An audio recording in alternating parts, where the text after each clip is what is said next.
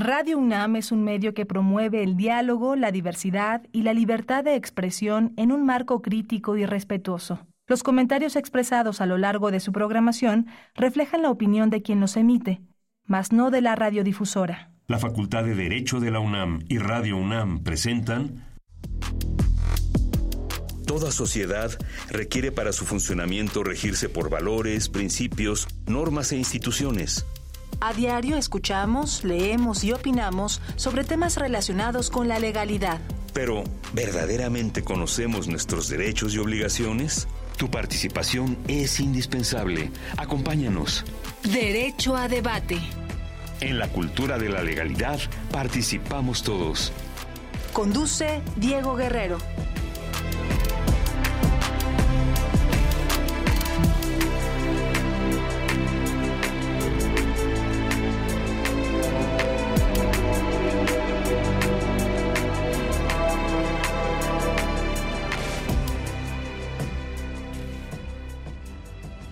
Hola, ¿qué tal? Muy buenas tardes, bienvenidas, bienvenidos a Derecho a Debate en la cultura de la legalidad. Participamos todas y todos. Mi nombre es Diego Guerrero y como cada martes les agradecemos que nos sintonicen por el 96.1 FM. Estás en Radio UNAM. El día de hoy vamos a hablar de un tema muy, muy interesante. Quédense pegados a la radio porque la verdad es que para las y los alumnos que les interesa abrir los horizontes en temas de derecho, que muchas veces se piensa que el derecho está muy acotado a ciertas materias, pero a mí me llamó mucho la atención eh, cuando vi que se estaba publicando estos temas, cuando hay eh, personas que están involucradas precisamente en este derecho de moda, derecho a la moda. Y bueno, para ello me acompaña el día de hoy Begoña Cancino Garín, quien es abogada y consultora en Derecho de la Moda y Propiedad Industrial y Patrimonio Cultural. Begoña, bienvenida a Derecho a Debate. Muchas gracias, Diego. Mucho gusto estar con ustedes. Muchas gracias. Y bueno, pues quien ya ha estado con nosotros en otras ocasiones eh, como conductora invitada, pero ahora me da mucho gusto y que además debo reconocerle que fue quien eh, me empezó eh, con sus publicaciones a introducir en este tema tan, tan, tan interesante que alguna vez tuvimos una plática referente al tema. Anel García Sequera. Anel, bienvenida ahora como invitada aquí a Derecho a Debate. Muchísimas gracias y siempre es un gusto estar aquí y, que muchas personas conozcan este tema. Gracias, Anel. Y bueno, también nos acompaña Rosángela Fernández, quien es abogada de la industria de la moda. Rosángela, bienvenida a Derecho a Debate. Hola, Diego. Muchas gracias por la invitación. Bueno, y para quienes están escuchando, dicen, a ver, derecho a moda, sí escuché bien, derecho de moda.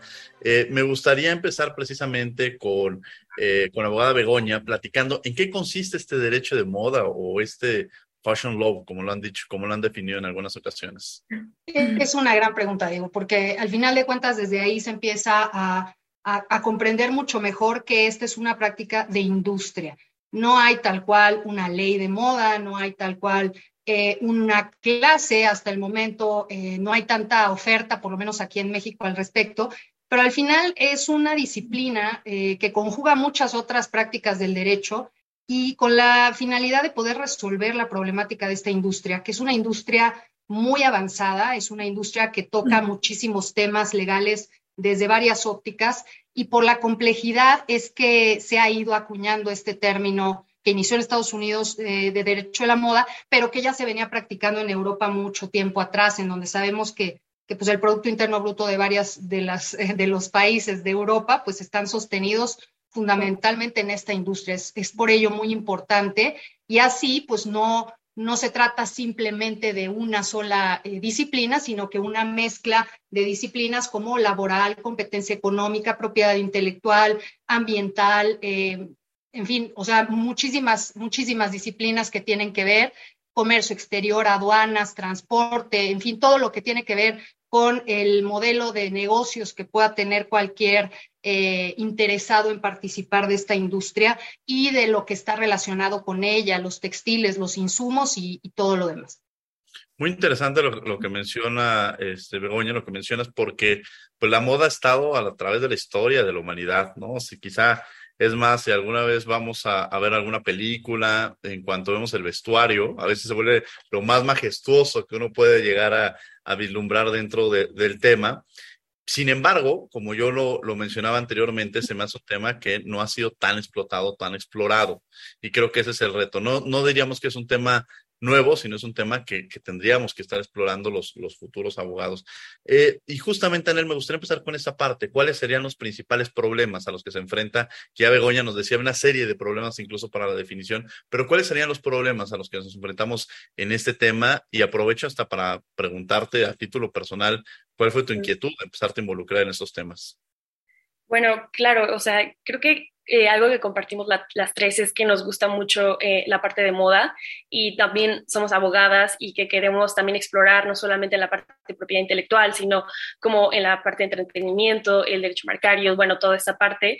Y pues creo que más allá de la ropa y el vestuario, eh, hay un mundo atrás que, que, se necesita explorar y bueno, el acompañamiento con los diseñadores, tener ese entendimiento con, esta, con, este, con esta área, pues es, importante para abogadas, eh, este, pues acompañar a esta industria. Y bueno, yo creo que los retos para, para el derecho de moda es ah, principalmente qué es y qué no es, porque tenemos entendido como de que, bueno, el derecho de moda solamente se, se refiere a al, al, derecho con la ropa, con, con, las marcas, pero no solamente es eso, es, es también la parte medio ambiente, eh, la parte laboral, este, aquí en México y en, en, Tailandia o en Europa, y bueno, también este, ver qué es lo que nos falta aquí en México, como por ejemplo en, en Madrid están eh, ocupando, es una práctica que se ocupa para la protección acumulada, que básicamente es algo que no se aplica aquí, que allá se puede proteger, no sé, un diseño o una obra de arte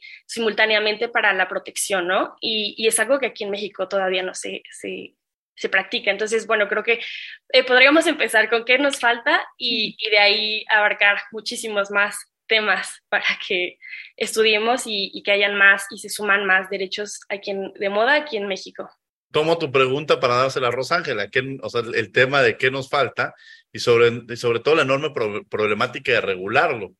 Porque como ustedes lo, mencionan, de pronto está el, es un tema de propiedad eh, eh, laboral, un tema de materia laboral, un problema de derechos de autor. O sea, me parece que hay varias materias que, que llevan al mismo punto, pero no, pues quien alguien que quisiera regular el tema, pues tendría que acudir, o ser especialista en varias disciplinas y no hay una legislación como tal que nos permita proteger y garantizar estos derechos. Rosángela, te, aviento la pregunta que no la hago yo, sino Anel fue la que te la, te la hizo.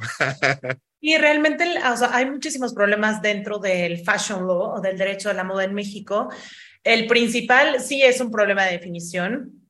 Eh, también un poco este, estas ganas, ¿no? Que como gremio legal quieras que se quede dentro solamente de, de del estudio del derecho y realmente también forma parte de un estudio de la industria. Principalmente es un estudio de la industria, esta división de especialidades de derecho por industrias justo pone el foco en esos usuarios de servicios legales, no, no tanto en, en un estudio del derecho como para decir que el derecho tiene esa facultad o esa libertad de decir de qué se trata, sino es más como de qué se trata la industria. Y con eso yo voy a dar soporte legal a lo que ya existe. Eh, por otro lado es el soporte, ¿no? Para empezar, saber qué, qué ramas involucra el derecho de la moda. Casi siempre, o sea, justo como lo decía Bego, ¿no? Hay un problema donde le dan a la propiedad intelectual como la primera, el, el, el primer escalón. Y no es real. Si bien es un eje rector de la industria, porque en la industria hay muchísima actividad inventiva. Entonces, naturalmente tendría que estar la propiedad intelectual presente, pero es un eje rector, más no quiere decir que la propiedad intelectual sea derecho de la moda, ¿no? Entonces, bueno, por ahí son como los principales problemas y retos a los que nos enfrentamos en México actualmente, sino hacerle saber al gremio legal de qué se trata esta especialización para que la industria pueda saber qué puede necesitar de nosotros o qué puede obtener de los abogados especializados en la industria de la moda. Begoña, ¿cuáles son las características que tendría que tener un abogado especialista en esta materia? Quizá retomo estos elementos de que no es específicamente, a veces lo identificaríamos, yo me atrevo a decir que muchas veces lo podemos llegar a identificar o acotar más bien, como lo mencionan, al tema de, propiedad intelectual.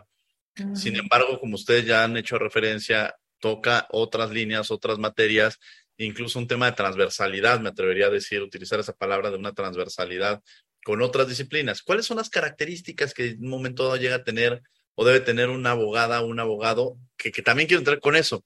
Eh, el tema de género, si también es un tema que, influye. O sea, si hay hombres o mujeres involucradas en, el tema, o, eh, eh, o, solamente ha sido de interés de un, de, un género este, en específico o todos han, estado participando en esta, en esta materia, que para sobre todo no estigmatizarlo y seguramente habrá muchos abogados que nos están escuchando y digan, oye, yo nunca había escuchado de eso y me está llamando la atención. Adelante, Begoña.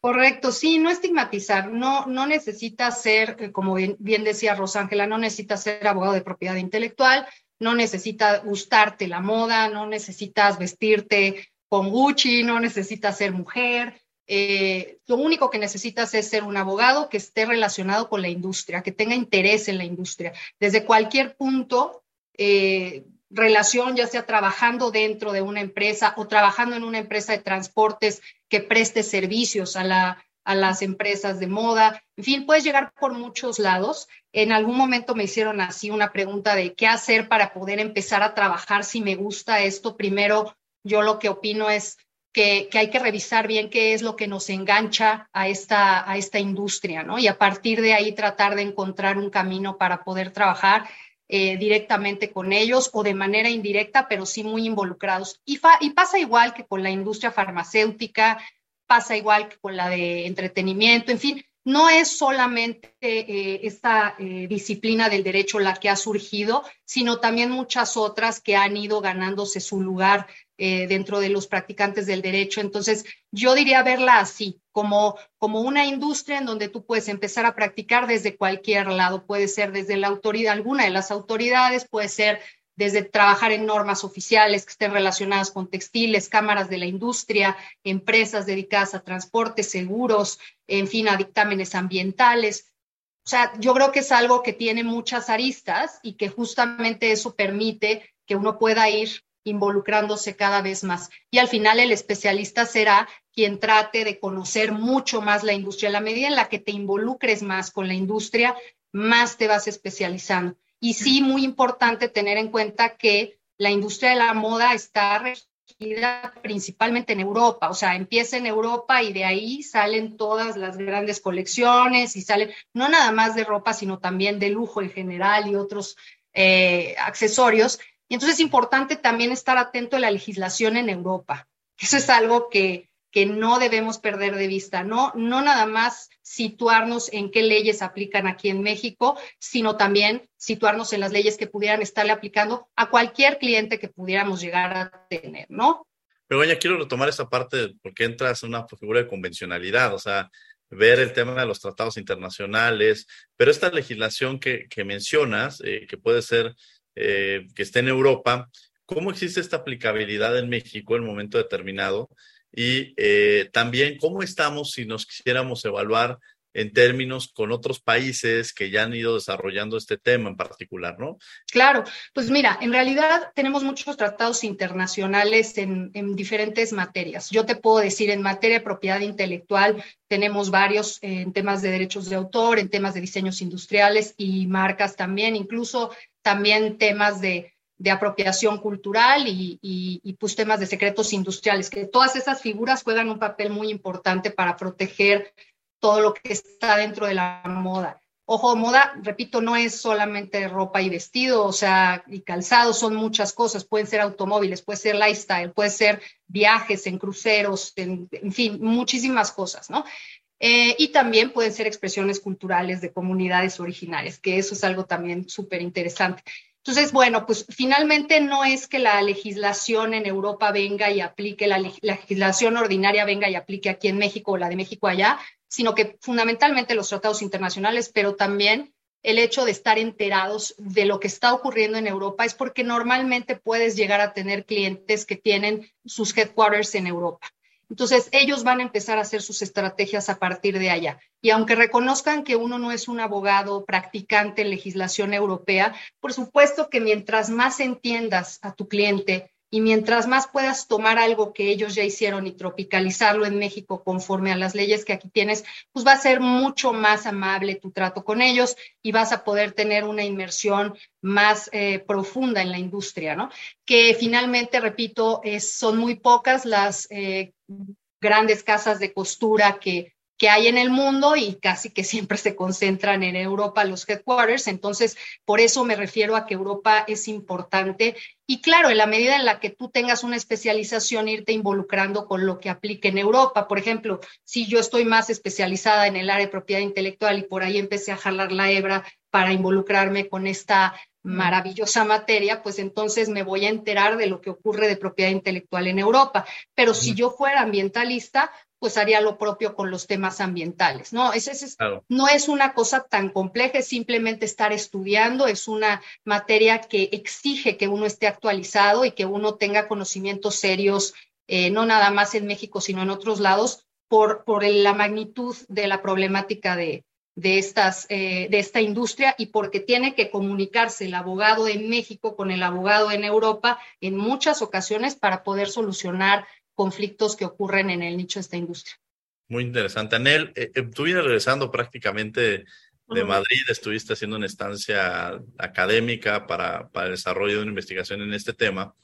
Y me gustaría precisamente profundizar sobre cómo evaluarías comparativamente eh, a México, ¿no? En, en relación a, a, estos estudios que has estado llevando a cabo, sobre todo viniendo de Europa, haciendo en este tema de comparación que me parece importante. Y el tema de comunidad, porque me, me surge también esta duda de cómo encontraste este, este nicho de oportunidad en, en el interés de los estudiantes en, en, en, Europa frente a los estudiantes en México. Si de pronto ha sido un camino que todavía no ha sido tan explorado en México, incluso en las propias universidades, ¿no?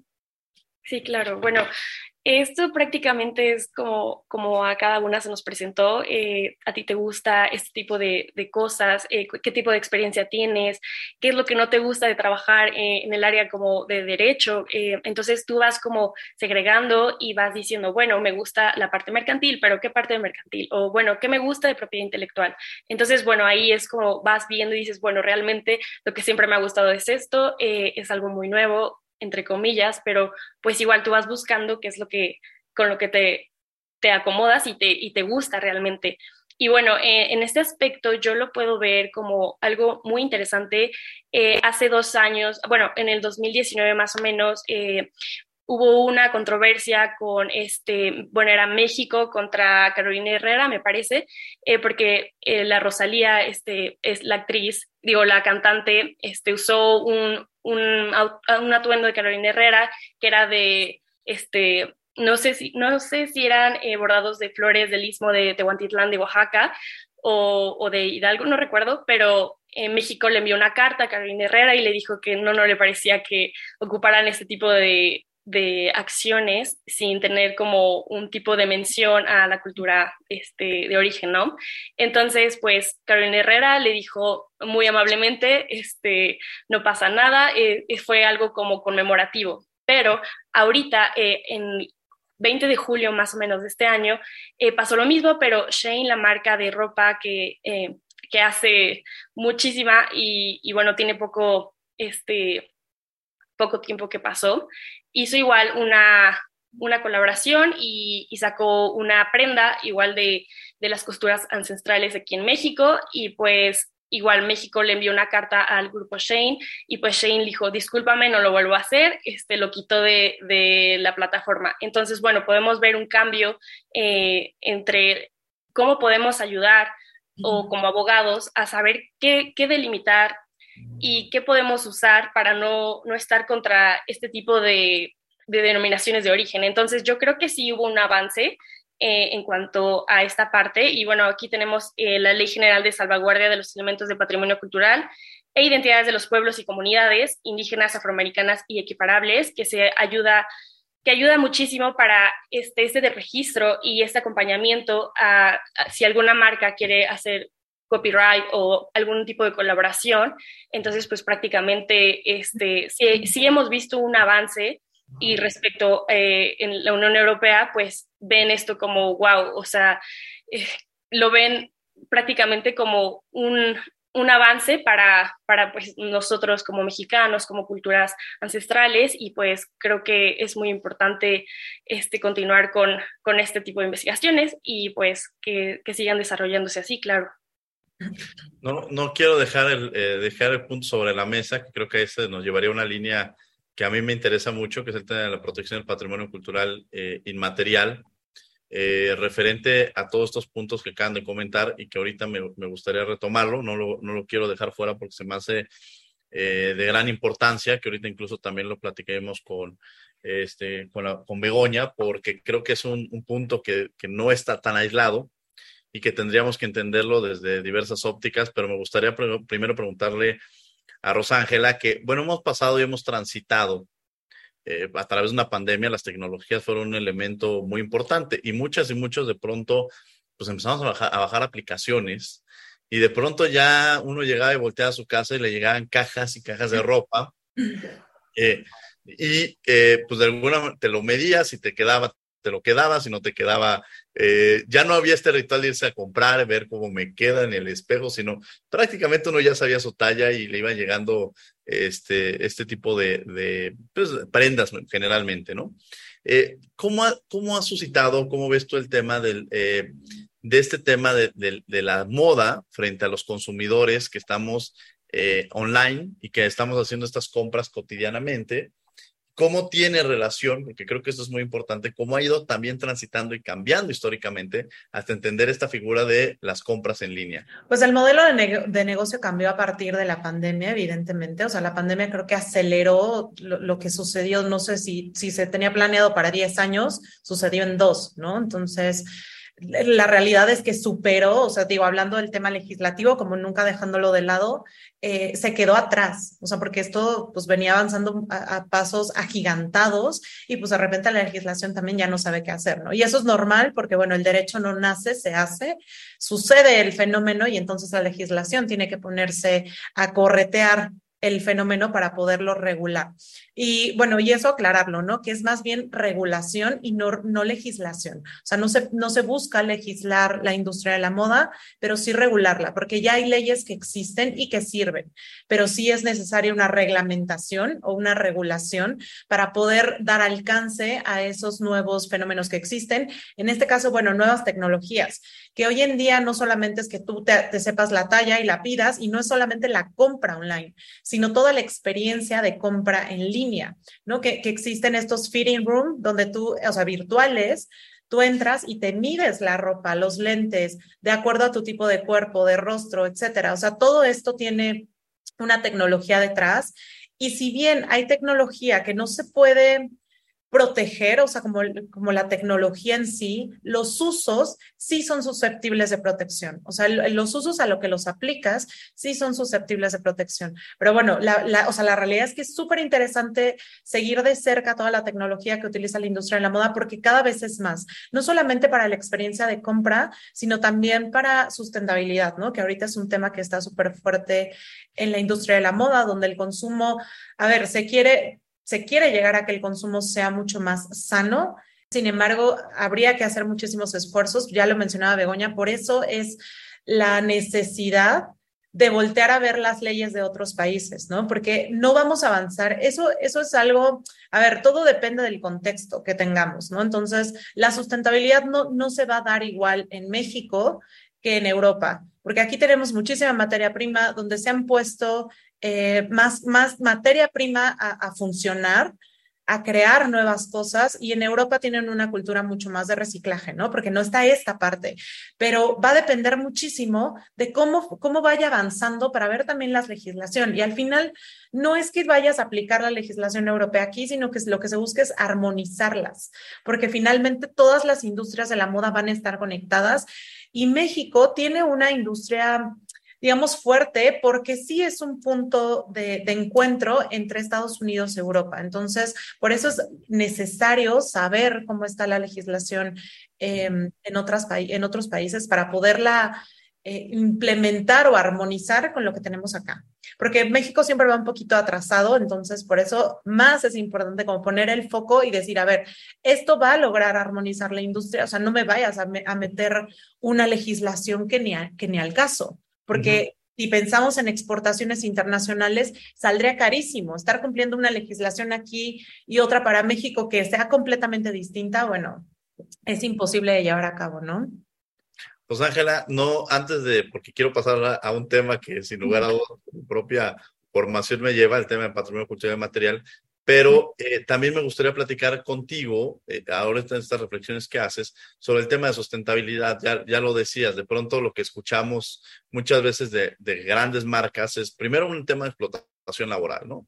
De cuánto se le está pagando en un momento determinado a estos trabajadores que están, eh, la otra cara de la moneda, que están realizando, este, confeccionando de alguna manera la vestimenta y demás referente a, hay una corresponsabilidad, la cantidad de ropa que se está generando, lo que representa en términos de agua, de todo lo que va alrededor del mismo, y que muchas veces, porque a mí ahora que estábamos iniciando este programa, pues los datos personales nos juegan varias travesuras. Entonces, ahora a mí ya empezaron a aparecer en mis, este, en mis redes, pues muchas cosas de moda, este, de todo tipo, ¿no? Y de pronto yo imagino que, en, este, en estas cuestiones de ropa a veces uno compra de más, pues es que no me sé si me gusta el azul clarito, el azul fuerte y demás, a precios a veces muy económicos, y lo pongo entre comillas porque la producción está siendo muy económica en algunos casos, o por otro lado, las grandes empresas, pero al final de cuentas hay un tema ahí que, que nos lleva a que la concientización de que, pues probablemente si ustedes llegan, rara vez, hoy me vine de negro, pero siempre van a ver mi closet lleno de azul, azul, azul, azul, azul, azul, azul, y uno se enfoca a un color. Y este, y hay un tema de consumismo incluso, que cada que vemos, eh, pero es exacto, sí, pero es más clarito que este. Entonces, el tema de responsabilidad, que es importante, pero también la parte de sustentabilidad, este, no quiero dejarla fuera, Rosángela, que ya lo habías mencionado. Justo, qué bueno que lo, mencionas así, porque también hay que entender que la parte sustentable, o sea, el tema del proceso sustentable no solamente abarca los productos verdes, ¿no? Los productos amigables con el medio ambiente. O sea, es toda una trazabilidad que también entra a esa cadena de producción donde no existan abusos laborales. Entonces, bueno, es todo un caminito. Entonces, las marcas no es que siempre tengan que sacar producto verde, porque eso también cae ya en un tema de greenwashing, que es un lavado verde, que lo que estás haciendo es mero marketing eh, y realmente no estás haciendo nada por tus productos, ¿no? Recientemente hubo una demanda de H&M por los productos que, que, dice que son sustentables, pero bueno, es una una crítica, eh, pues a ver, eres un productor, eh, eres una empresa fast fashion y ahora me, me, presentas estos productos sustentables, quiero ver hasta dónde tu cadena productiva o qué tan comprometido como empresa estás con la sustentabilidad para que esto no caiga en greenwashing, ¿no? Para que no solamente sea como, vean que estoy comprometido y sigan comprando, sigan consumiendo en esta empresa, sino como hasta dónde vamos, hasta dónde puede llegar tu empresa por responsabilidad, que digo, también recordemos que es todo un proceso que como empresas eh, vas implementando una, una, una por una. O sea, no es imposible que tu cadena em, esté libre de, de, de, abusos o de algo. O sea, es imposible. Esto es un proceso y va a tardar muchísimo tiempo.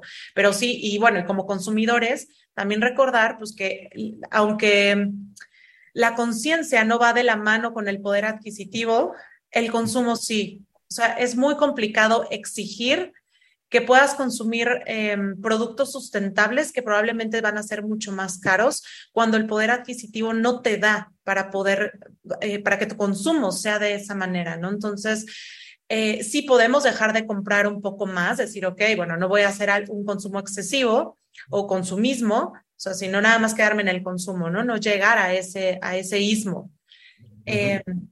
y tener un poquito más de conciencia, ok, compras menos, pero finalmente también recordemos que vestir es una, una necesidad. Entonces, no se puede pedir que no lo hagas eh, cuando no tienes una, una buena base económica para poder distinguir o elegir eh, productos que sean únicamente sustentables. Entonces, la crítica creo que también queda un poquito fuera. Em, hacia el consumismo, ¿no? Creo que el consumismo de por sí sabemos que está mal, en donde sea, como cualquier exceso en, en, el, ámbito, en el ámbito eh, de la vida que lo quieras ver, ¿no? Está mal. Pero sí dejar claro que el consumo es necesario, que lo que puedes consumir, que, o sea, eso, ¿no? Que si bien la conciencia no va de la mano con el poder adquisitivo, pues el poder adquisitivo sí, sí con el consumo. Entonces, muy complicado eh, poder exigir que este consumo sea así en un país como México. Claro tengo que entrar al tema de patrimonio cultural y material, que además está muy conectado con este tema sobre a quién le pertenecen los derechos del patrimonio cultural y material. En temas de derechos de autor, pues a veces hay este reconocimiento de los derechos morales y patrimoniales. y hay un reconocimiento de quién es el autor en, específico los, y o los autores, ¿no? Eh, en el tema de patrimonio cultural y material nos enfrentamos a que son las comunidades. ¿Y quiénes representan las comunidades? ¿Quién protegen estos derechos? ¿Cómo garantizarlos? Que es una de las grandes dudas que a veces se genera. Anel ya mencionaba el caso de Carolina Herrera, pero podríamos poner como el Pozol Maya, por ejemplo, que tiene grandes propiedades medicinales y que hay una empresa holandesa en Minnesota junto con, perdón, una, empresa holandesa junto con la Universidad de Minnesota que, que tomaron las propiedades de, del pozol maya, que tiene grandes propiedades medicinales y hay una explotación. El tomato ecuatoriano, la música seguramente que nos están escuchando de Shakira cuando fueron este, el Waka Waka Waka, seguramente están escuchando, pues bueno, son sonidos sudafricanos y que no existe este reconocimiento ni moral ni patrimonial.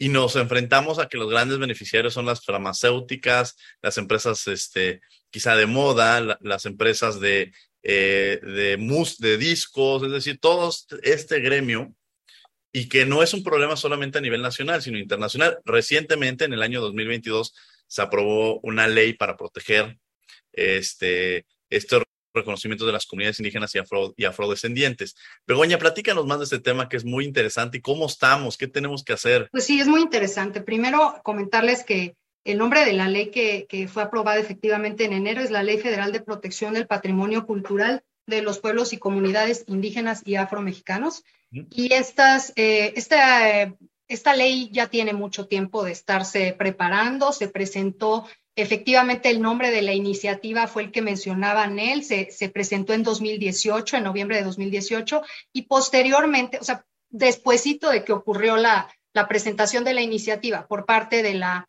de la, del partido de Morena, eh, con Susana Hart y, Monreal. Em, en, febrero hubo una recomendación de la Comisión Nacional de Derechos Humanos que es súper importante, y ahí habla precisamente de lo que ha ocurrido con los casos de Carolina Herrera, con los casos de Isabel Marant, con los casos de Louis Vuitton, con muchísimos casos que han ocurrido. Pero ojo, estamos hablando de empresas extranjeras. Eso ocurre en México todo el tiempo, ¿eh? O sea, y si vamos a las comunidades y preguntamos, nos, van a, nos va a dar una sorpresa tal vez el saber que ellos en realidad dicen, no, pues yo no sé quién sea Louis Vuitton, no sé quién sea, pero yo sé que hay X número de personas en México que están usando mis mismos textiles y bordados y patrones y a mí no me han pedido autorización. Ahora, me parece muy importante aclarar el tema de la propiedad intelectual, porque esto es algo en lo que nunca va a ser suficiente la difusión que se pueda hacer. Los derechos eh, sobre la propiedad patrimonial, eh, lo intelectual que desarrollan eh, comunidades eh, originarias de generación en generación y se van transmitiendo y se van puliendo, no caben dentro de la caja de los derechos de propiedad intelectual que conocemos. Les quedan chicos. Entonces, no podemos decir que se trata de derechos de autor, porque para eso tendríamos que tener a un autor identificado o varios, podrían ser varios, cosa que no existe, y para ello tendríamos que reconocer un derecho 100 años después de la muerte del último de los autores. Eso es imposible determinar cuando se trata de este tipo de patrimonio, ¿no? No podemos decir que se trata de una denominación de origen o indicación geográfica porque en esos casos es titular el Estado de esos derechos y otorga autorizaciones a los particulares, sobre todo a grupos dedicados a la extracción en el perímetro de la denominación de origen o de la indicación geográfica para que pueda hacer la explotación. No es denominación, de, denominación de origen de indicación geográfica, no es marca porque va más allá de un nombre, no es una patente, aunque podamos estar viendo procesos y estemos viendo cuestiones que sirven, como bien dices, Diego, para curar algunos eh, padeceres, ¿no? Padecimientos que tenga la comunidad. ¿Por qué no? Pues porque tampoco va a ir la comunidad a registrar, ¿no? O sea, no, para poder reconocer un derecho de propiedad intelectual eh, como marca o como patente, pues hay que hacer el registro. Si no hay registro, no hay protección. Y tampoco es variedad vegetal, aunque pudiera ser a la que más se asemeja. Y pobre variedad vegetal, que me parece el derecho de propiedad intelectual más complejo, más maravilloso que hay y le damos tan poca, tan poca visibilidad, pero en realidad pues esta propiedad intelectual, la que hay en las variedades vegetales, también engloba los derechos morales, o sea, es muy compleja por eso, pero bueno, aunque también se utilicen plantas y conocimientos ancestrales para poder curar ciertos padecimientos, no podemos decir que se trata de variedades vegetales porque no están en un catálogo ni se han inscrito en beneficio de las comunidades. Y para terminar, pues bueno, se trata este entonces de un derecho sui generis de propiedad intelectual, porque sí es producto del intelecto de la comunidad que se transmite de generación en generación, pero es una propiedad colectiva, lo que quiere decir que toda la comunidad, los elementos que estén reconocidos dentro de esa comunidad pueden participar de, de, o sea, los elementos, los individuos pueden participar de ese patrimonio, beneficiarse de él y de manera representada pueden otorgar autorizaciones a terceros que no formen parte de las comunidades para que puedan hacer la explotación. Y eso son de las cosas que se han venido introduciendo. Eh, tiene mucho que ver con la sustentabilidad, como bien decías, Diego, porque así como comenta Rosángela, la sustentabilidad está basada en tres elementos muy importantes, que es la diversidad, la equidad y la inclusión. Esos tres elementos son fundamentales y la verdad es que aquí juegan un papel muy relevante desde que pues esta nueva ley eh, implica un reconocimiento de derechos que, que no se habían reconocido y que antes no existían ni más aún, que se tenían como derechos que podían utilizarse porque eran del dominio público. Entonces, cuando sale esta ley, es importante que noten que también hubo un cambio legislativo en la Ley Federal del Derecho de Autor, en donde se suprime esta parte en donde se dice que el folclore y las expresiones del mismo son del dominio público para reconocer la propiedad de las comunidades originarias y una propiedad colectiva. Entonces, a partir de ahí se cierra, se cierra esa ventana que se había tenido desde muchos años antes, o sea, esta ventana se cerró en el 2020, que es cuando se reforma la Ley Federal del Derecho de Autor, el 25 de enero. Eh, a partir de ahí ya no es del dominio público. Lo que ocurrió antes, como bien sabemos por reglas de retroactividad, pues estaba por eso movido por cartas.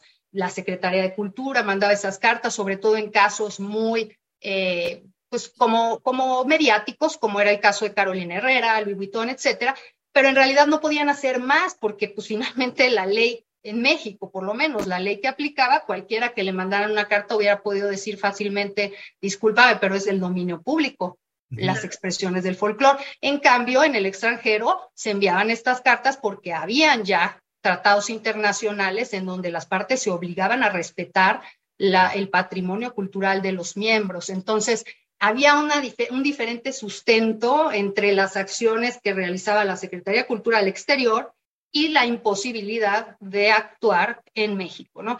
Pero bueno, ahora ya con estos cambios en la ley del derecho de autor y ahora que ya está esta ley a partir de, inicios de este año, ya tiene un esquema trazado, es bien complicado y tú lo sabes mejor que nadie, Diego, porque va a requerir de mucha intervención de todos los órdenes, vaya, de, desde las comunidades, que son precisamente por la autodeterminación son quienes deben señalar cuál es ese patrimonio que señala, que, marca su identidad, qué es lo que están protegiendo, de todo eso, qué es lo que se autoriza a usar y qué es lo que no se va a autorizar, hacer un catálogo, que ya hay algunos adelantados en estados de la República, como bien sabes, en Oaxaca, en, eh, Michoacán, en, San Luis Potosí, pero al final eh, requiere también la participación, es una ley federal, de varias instancias del gobierno federal, pero que derrame a los gobiernos locales, y que permeen la comunidad. Y son cuestiones muy complejas que requieren de la cooperación de todos nosotros. Qué interesante que lo mencionas porque efectivamente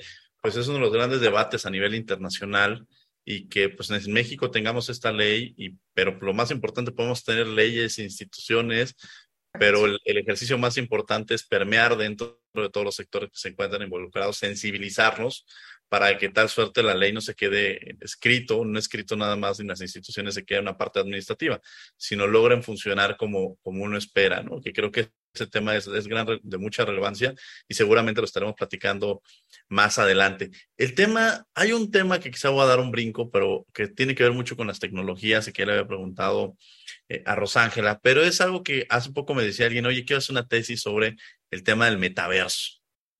Y la figura esta de, de esta nueva área del metaverso parecería que está muy conectado. Preguntaría qué tan conectada está con este derecho a la moda, Nel. Y claro, bueno, primero hay que empezar qué, es el metaverso, que es este nuevo eh, espacio donde podemos no solamente encontrar que en su origen fue para videojuegos, para esta realidad virtual, estar en otro espacio con tus lentes grandotes y, estar viendo otra cosa y hacer cualquier actividad. Y pues bueno, esto dio un brinco porque pues las marcas eh, de lujo le interesaron mucho esta parte de, de, los videojuegos y pues empezaron con este, no, pues yo como Louis Vuitton voy a, voy a hacer una colaboración con cualquier videojuego y pues voy a este, entregar este diseño y pues obviamente eh, era muy atractivo para todos los, este, los jugadores o todos los game players y toda esta parte, pero eh, comenzó como una parte de, de, obras de arte dentro del metaverso y pues es algo muy interesante porque pues justamente hace unos dos años más o menos hubo un caso sobre las MetaBirkin, que son estas bolsas de Birkin, que son las Hermes, que son de lujo, y pues un artista quiso diseñar una dentro del metaverso como un tipo de inspiración, ¿no? Entonces, eh, la marca Hermes se dio cuenta de esto y pues prácticamente los demandó porque no, no se puede hacer eso, no les pidieron ningún tipo de derechos, este, y pues obviamente fue muy famosa esta Meta Birkin. Y pues bueno, este terminó el juicio, obviamente no, no ganó este, este artista, pero pues fue donde abrió una ventana y una puerta para todos este tipo de marcas de lujo, donde pudieron ver que era un negocio muy rentable, eh, tan rentable que, por ejemplo, una Gucci estaba mil dólares más cara en el metaverso que una real, una que se puede tocar. Entonces, realmente es algo muy nuevo y es algo que a muchas marcas ya le están interesando. Eh, hace poco, el mes pasado, este, un, un bueno, no recuerdo, pero este, tenía un este, dibujo de Frida Kahlo y, y esta, este artista lo, lo subió al metaverso como, como diciendo, ya que me, de hecho, grabó esto, o sea, grabó que quemó eh, la obra de arte de Frida Kahlo para poderlo meter este, al metaverso y poderlo venderlo. Entonces, pues prácticamente eso es, un delito y, ya el Banco de México está este, viendo cuál va a ser el procedimiento, porque aunque sea el metaverso algo muy nuevo, sigue utilizando las mismas normas, eh, las normas de propiedad intelectual, las normas de derechos de autor. Entonces, pues que sea algo nuevo no significa que tengan esos derechos para poder explotar algo que ya existe o que ya no existe en el mundo físico, pero ahora ya está en el metaverso. Entonces, prácticamente es algo muy nuevo y, es de un año, bueno, de que tres años para acá más o menos. Entonces, sí creo que es un tema de estudio muy interesante y que, bueno, en la parte de marcas ya también está Forever 21 dentro del metaverso en Roblox y ya hay muchísimas colaboraciones. Entonces, creo que sí es un tema de estudio muy interesante para todas las marcas que quieran entrar. Con este programa también lo que estamos explorando y descubriendo es que el derecho a la moda se vuelve mucho más amplio. Quizá lo podrían ver como algo superfluo o algo, pero no, se vuelve un tema en el cual está en todos los sectores y que involucra a todos los, a todos los ambientes sociales que existen en una, población. Y me gustaría también, Rosángela, esta pregunta. ¿Cuál es el campo? Pero además este mensaje de invitarlos esta experiencia personal, ¿cómo te involucraste en este tema? Sí, fíjate que ya me lo han preguntado muchas veces, o sea, que, pero ¿cuál es el campo laboral? Y yo, a ver, digo, para empezar, podemos decir que la moda está en todo lo que consumes, pero si dejamos esa visión de consumidor, también está en todo lo que hace posible que lo que consumimos exista. Entonces te vas un poquito atrás como a ver qué sucede eh, atrás de todo esto, ¿no? O sea, hay, hay modelos, hay influencers, hay fotógrafos, eh, hay eventos, hay patrocinadores, o sea, es un mundo, entonces no solamente te puedes quedar como, bueno, voy a ir a, pedir trabajo a la marca, vete a una agencia de publicidad, ¿no? Y que ahí en esa agencia de publicidad hay agencias de publicidad muy enfocadas en moda, pero también hay otros que abren un poco más a la industria del entretenimiento y que finalmente la moda siempre va a estar involucrada con esa, con esa otra industria que es la del entretenimiento. O sea, van muy, muy de la mano. Es casi imposible en algún momento poderlas separar. ¿Por qué tener un abogado especialista en la materia? ¿Y dónde? Y regreso a esta pregunta que les habíamos hecho tanto a Daniel como a Rosángela, sino este campo de, de, de laboral que se puede, en el que se pueden desarrollar. Pues mira, yo creo que es muy importante un experto porque si bien, como decías al inicio, no puedes atender todas las disciplinas del derecho, o sea, quien diga que te va a resolver absolutamente todos los problemas de fondo, pues la verdad es que está mintiendo, ¿no? Porque pues la verdad es que puede ser eh, abarcar muchos campos de manera general, pero ya de manera eh, pues muy profundas, sí necesitas recurrir a veces a un experto en fiscal, por ejemplo, que también es un tema muy importante para fashion, eh, para derecho de la moda y, tema aduanero, que ya decíamos, este de pasar las mercancías, ¿no? Y cruzar fronteras, el, el, transporte, por eso también se vuelve demasiado importante, la trazabilidad de cada uno de estos eh, contratistas externos que tú tengas dentro de la industria y que también pudieran afectarte a ti. O sea, si tú contratas a, a un transportista que está contaminando, y estás diciendo que tu empresa es una empresa verde, pues ese transportista podría afectar hasta tu certificación de empresa verde, ¿no? O sea, ese tipo de cosas que son de lupa, o sea, de revisar con lupa, vale mucho la pena recurrir a un especialista en derecho de la moda si te enfocas a esa industria o tienes que ver con ella. Y este especialista va a actuar como un project manager. Este, este especialista va a administrar los va a detectar los problemas que tú puedas tener, va a administrar eh, esa cartera de problemas y te va a recomendar con abogados especializados en cada una de las disciplinas y en caso de que ese abogado sea también experto en alguna de ellas, pues te resolverá esas disciplinas, ¿no? Entonces, eso, eso es súper importante. Es importante también em, pensar que que no es caro eh, el, poder contratar a un especialista en este tipo de temas que están tan a la vanguardia. Lo caro es un, problema de reputación, lo caro es un problema eh, pues hasta penal, ¿no? Que son algunas de las consecuencias que pudieran llegar a darse cuando no se atiendan pues las, los detalles que van al fondo del derecho de la moda. Entonces, la, la intervención de un abogado de inicio, ¿eh? O sea, y yo me atrevería a decir, que me haga una revisión, una consultoría general y que a partir de ella me diga cómo, por dónde me voy a mover, ¿no? Eso es algo muy importante. Una disciplina interesante para quienes ya se dediquen al derecho y estén en el campo de las fusiones y adquisiciones, pues bueno, la industria de la moda es una de las más activas en esto, ¿no? Y se, se requieren muchos abogados de muchas disciplinas, entonces mientras más se conozca y más vayamos ampliando el círculo, muchísimo mejor. Eh, coincidimos Rosángela y yo y a lo mejor próximamente Anel y tú en, en grupos en donde se platican de estos temas, porque lo importante es contribuir, o sea, yo creo que atrás se han quedado estos esfuerzos de asociaciones o de grupos eh, de abogados en donde cada quien jala por su lado. Eh, y ahora ya todo es más colaborativo y es compartir este tipo de conocimientos y también en dónde puede una persona hacer eh, estudios en el extranjero, qué recomendaciones pueden haber en ese sentido. En fin, eh, y bueno, coincido con, ambas en cuanto a que partir de, lo que a uno le gusta siempre va a ser lo mejor para poder dedicarse a, tu profesión. Entonces, si te gusta la moda eh, y, y, piensas no nada más en vestidos, sino también en muebles, en estilo de vida, en comida incluso, pues entonces la moda eh, resolvería muchos de los de, las cosas que tú necesitas como abogado y valdría la pena asomarse a ver de qué manera puedes contribuir, si bien como un abogado in-house o como alguien en el gobierno o como alguien en algún otro despacho que, que haga, no sé, cuestiones corporativas, cuestiones aduaneras, en fin, y en cada una ir encontrando esa conexión con la industria que es tan interesante. La última y nos vamos. La última y nos vamos, cierran con lo que ustedes quieran. Yo aquí ya no hago preguntas, este, como cuando uno se va y dice, bueno, esta es la última y ya me voy.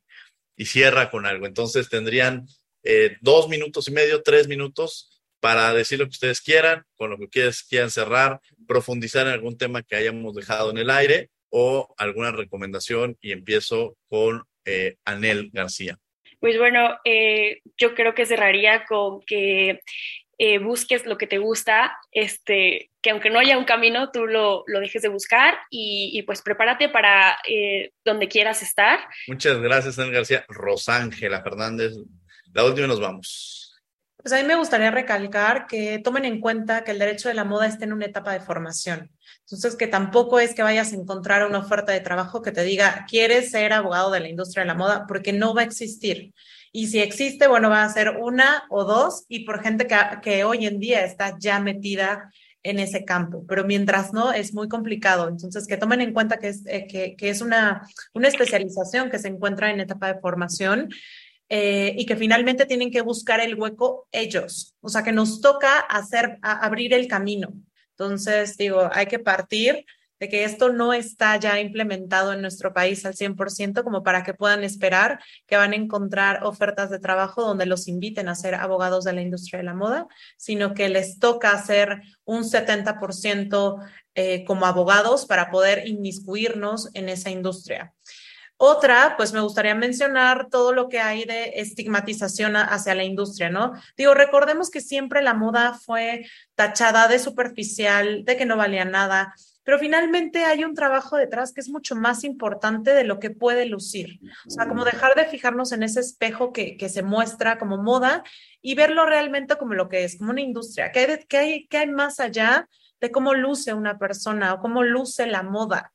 Eh, o sea, cómo puedes representarla, sino que realmente hay toda una industria que es muchísimo más compleja y que el no tener un abogado especialista eh, y que sepa cómo, cómo se dan las negociaciones de la industria, lo único que puede llegar a hacer es fracturar relaciones comerciales, porque de repente queremos que como abogados tengas 300 eh, instrumentos legales de, de 0 a 100. Y eso es imposible hacerlo en la industria. Eh, o sea, es conocerla, conocer a tu cliente, cómo está, y bueno, partir de ahí para poder saber que, cuál es tu papel como abogado de la industria de la moda. Y una de las cosas más importantes es poner el foco en ellos. O sea, dejar de pensar que estamos estudiando el derecho, que estamos innovando, eh, porque sí es una innovación, pero entendamos que es una innovación que va enfocada mucho más eh, en los usuarios de servicios legales que propiamente en el derecho. Eh, y pues nada, solamente eso y que muchísimas gracias por el espacio. La verdad es que yo siempre estoy encantada de venir a hablar de Fashion Law porque creo que México necesita hablar de Fashion Law. Muchas gracias, Rosángela Fernández. La última nos vamos, Begoña Cancino. Pues justo eh, me sumo a todo lo que ya han dicho Anel y Rosángela. Eh, no, no es necesario reiterarlo porque fueron súper puntuales y claras. Yo entonces tomaría la, bandera de conocer, conocer muy bien la industria, estudiar mucho, y es una, es una industria que requiere de estudio constante porque es muy innovadora. Eh, no van a encontrar tanta oferta eh, en México en cuanto a estudios, pero en todo el mundo, y yo, yo lo que hice, por lo menos desde ya hace mucho tiempo, fue ir buscando en esos países en donde verdaderamente esta industria eh, sostiene el Producto Interno Bruto, porque ahí es donde más interesa que haya educación y entonces ahí ya hay programas de muchos años en donde pues vale mucho la pena asomarse y, tener una visión muy global que es la que se requiere aquí, ¿no? En, en esto, aunque vayamos a atender a, las, a, diseñadores mexicanos, es más, no aunque, más aún atendiendo a diseñadores mexicanos, ayudarlos a posicionarse en el extranjero como cualquier otro diseñador que está en el extranjero. Teniendo un abogado que conozca eso, puede hacer un, cambio de juego para, para los diseñadores en México muy importante. Y desde luego el apoyo a las comunidades originarias y a su patrimonio cultural, ayudar a que se pierda el miedo a acercarse y pedir las autorizaciones como se tengan que pedir. Y acercarse, me refiero a acercarse a autoridades, acercarse a organismos, acercarse de una forma en donde nosotros sepamos que vamos a estar colaborando con ellos y donde sepamos que podemos obtener una autorización y vamos a estar actuando en respeto de nuestro propio patrimonio, que si bien ellos administran, porque ellos lo han ido protegiendo por muchos años, eh, también nosotros podemos disfrutar de él gracias a ellos, porque gracias a ellos no se extinguió. Eso es lo que me gustaría decir para finalizar. Y muchas gracias por la invitación y, y a mis compañeras también. Muchas, muchas gracias. El programa del día de hoy no tuvimos cápsulas por un tema de que nuestro productor eh, tiene ahorita complicaciones médicas, a quien le mando un abrazo con mucho, mucho, mucho cariño. A mi querido Paco Ángeles, sabe que él es la esencia y naturaleza de, de este gran programa y que siempre hemos recibido todo su apoyo, su cariño y su confianza. Entonces le mandamos un abrazo muy grande a nuestro productor Paco Ángeles. Desde luego agradecemos a la Facultad de Derecho y a Radio UNAM, coordinación de Tania del Villar y Renata Díaz Conti, comunicación y difusión Sebastián Cruz. No olviden que nos escuchamos de ley todos los martes. Esto fue Derecho a Debate. Por hoy concluye la discusión, pero no se pierdan el próximo tema en Derecho a Debate. En la cultura de la legalidad participamos todos.